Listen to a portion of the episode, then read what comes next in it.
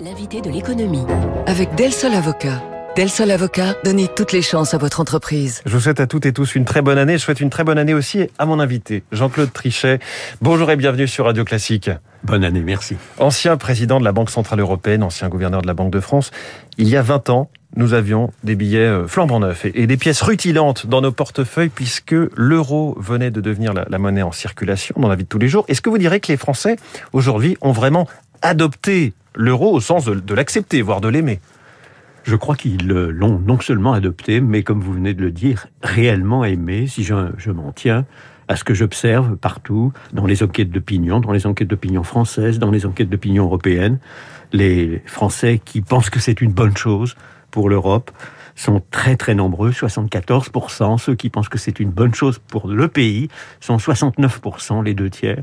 Et il me semble que ceci a été complètement intégré par l'ensemble, disons, de la sphère politique, tous ceux qui euh, ont une ambition politique savent qu'il ne faut pas prendre position contre l'euro parce ah bah, que c'est pas ce que veulent les Français. À tel point que le Frexit, qui était encore dans les propositions d'une candidate du second tour de la dernière présidentielle, Marine Le Pen, ce n'est plus du tout dans, son programme aujourd'hui, la sortie de la France de la zone euro. Absolument, c'est clair, les Français ne veulent pas sortir, ils aiment l'euro. C'était pas du tout évident au départ, bien sûr, ni en France, ni dans aucun autre pays, ni à l'étranger, à vrai dire. Vu des États-Unis, c'était une ambition extraordinaire qui avait beaucoup de de ne pas marcher.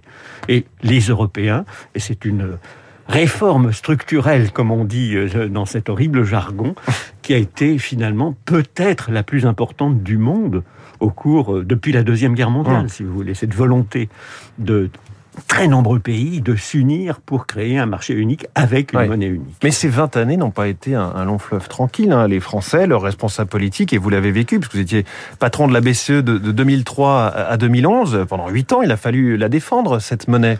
C'est un fait que nous avons été soumis, comme le monde entier, bien sûr, à des crises monétaires et financières internationales de première amplitude la manière dont euh, les Européens ont su être résilients dans cet énorme euh, bouleversement mondial a été remarquable et je pense que c'est une des raisons pour lesquelles nous avons euh, une adoption en quelque sorte hmm. de l'euro qui est remarquable dans tous les pays. Encore une fois, je parle de la France, mais aussi de tous les autres pays. On a eu en effet la crise dramatique des subprimes, puis la crise de Lehman Brothers, puis la crise euh, de, des, dettes souveraines. Des, dettes souveraines en Europe. Et il a fallu traverser tout ça. J'ai connu quatre années euh, pour traverser moi-même, c'était la mmh. moitié de mon mandat de huit ans, euh, cette période, qui nous a conduit à prendre des décisions extrêmement audacieuses, à prendre des décisions qui n'étaient même pas imaginables auparavant, mmh. et de très nombreuses décisions ont été prises qui ont fait faire des progrès importants mmh. à l'Europe dans cette période. On a eu l'union bancaire, on a eu un nouveau traité pour suivre les politiques macroéconomiques. On a eu euh, le mécanisme européen de stabilité. Et on a eu, dans la période la plus récente, puisqu'il y a eu le Covid aussi, chaque crise a l'Europe, toutes les réformes inattendues finalement. Absolument. Moi, quand j'ai pris euh, mes positions de président de la Banque Centrale Européenne, on me disait il n'y aura aucun nouveau traité oublier complètement toute avancée de l'Europe, tout nouveau traité. Puis il y a eu la crise. Une crise il, y a il y a eu trois nouveaux traités. Donc euh, les Européens savent se réunir et faire face aux crises lorsqu'il y en a. Hmm. Donc l'euro a montré sa, stabilité. Euh, ce qu'on a tendance à oublier, c'est ce qui nous apporte sans qu'on s'en rende compte. Stabilité des prix, l'État qui peut emprunter à des taux d'intérêt faibles, le commerce euh, à l'intérieur de l'Union européenne qui a été euh, qui a été dopé. Tout ça, ce sont des réussites de l'euro. Avec le recul, avec le recul, Jean-Claude Trichet, qu'est-ce qu'on avait oublié, qu'est-ce qu'on a raté dans la mise en place de l'euro? Non, le simple fait que dans la crise on est pris, on a eu trois nouveaux traités. Hmm. Le simple fait que dans la crise Covid, on a eu le nouvelle génération Union européenne. Ce plan de relance de 750 est un plan de relance absolument hmm. extraordinaire avec emprunt commun fait à l'étranger par les Européens, c'était quelque chose qui était absolument impensable avant. Donc on voit bien, si vous voulez, que dans les idées initiales, il y avait essentiellement, nous allons créer une nouvelle monnaie, et cette nouvelle monnaie va être au moins aussi bonne que les monnaies anciennes nationales. C'était ça l'objectif central. À partir de là, bien entendu, euh, comme cela a été le cas aux États-Unis constamment, au cours d'un siècle et demi, de création euh, progressive, si vous voulez, de euh, l'équilibre monétaire européen, américain, nous avons nous-mêmes formidablement adapté en quelque sorte la zone euro à ce qui étaient ses, ses défis. Mmh. Alors moi-même, j'ai recommandé d'ailleurs qu'on ait un ministre de l'économie de la zone euro, qu'on n'a pas encore. Je pense qu'il faudra le faire. Et je pense qu'il faut aussi donner plus de pouvoir au Parlement européen, en liaison avec les parlements nationaux, quand il y a un vrai débat pour un pays donné sur sa propre stratégie économique, comme on l'a eu avec la Grèce en particulier dans le passé. Alors, Donc il y a encore des progrès à faire. Mmh.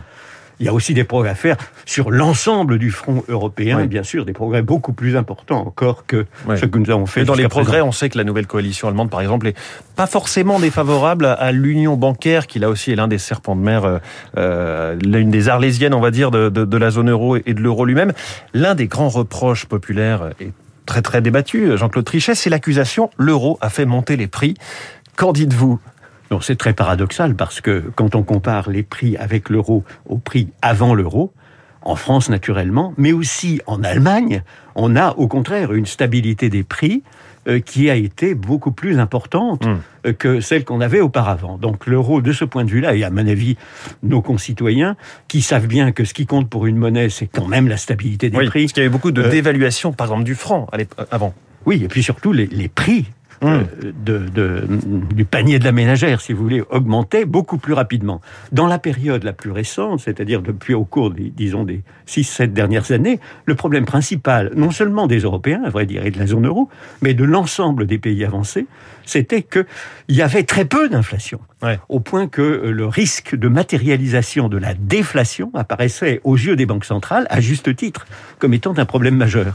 Donc non, je crois qu'on peut dire vraiment, et particulièrement dans la période la plus récente, qu'effectivement, on a eu stabilité des mmh. prix. Alors maintenant, on a une bouffée de hausse des prix. D'inflation, mais qui est liée à la sortie de la pandémie. Et, je suis convaincu, bien entendu, que la Banque Centrale Européenne, qui sait que son mandat, c'est d'assurer la stabilité des prix, prendra les mesures nécessaires. Ah, la Banque Centrale... un petit message à Christine Lagarde c'est pas un message, mais c'est une conviction que j'exprime. Vous lui dites attention, entendu. parce qu'aujourd'hui, la, la, Banque Centrale Européenne de Christine Lagarde est faite un petit peu cavalier seul par rapport à la Fed américaine, la Banque d'Angleterre, sur l'inflation. En gros, Christine Lagarde continue un peu de minimiser l'inflation ou sa durée. Non, les chiffres sont là, si vous voulez. Quand vous prenez l'inflation sous-jacente, elle est de 2,6% en Europe, dans la zone euro. Elle est aux États-Unis de 4,9%. Hmm. Donc vous n'êtes pas dans le même univers. Il est normal qu'il y ait effectivement une alarme aux États-Unis. D'ailleurs, je considère qu'effectivement, les États-Unis ont probablement été nonchalants pendant un certain temps. Je ne dis pas ça de la Banque Centrale Européenne, mais je dis simplement qu'elle est responsable de la stabilité des prix et que je crois qu'on peut dire que les concitoyens européens, en France et dans les autres pays, font confiance à la Banque Centrale Européenne pour préserver la stabilité mmh. des prix. Sont vigilants à ce, ce fait-là. Dernière question, Jean-Claude Trichet. Aujourd'hui, 19 pays font partie de la zone euro. De nouveaux euh, États attendent. La Croatie, peut-être pour dans un an. La Bulgarie dans deux ans. La Roumanie dans cinq ans. Peut-être, hein, tout cela n'est pas encore acté.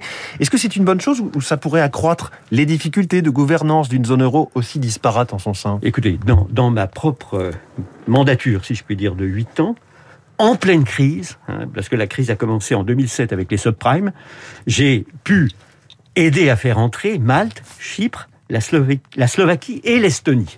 Donc quatre pays en période de crise. Et ceci a été possible, ceci a démontré d'ailleurs de manière éclatante que la résilience de la zone euro, même en période de crise, hum. même en période de crise des risques souverains, était remarquable.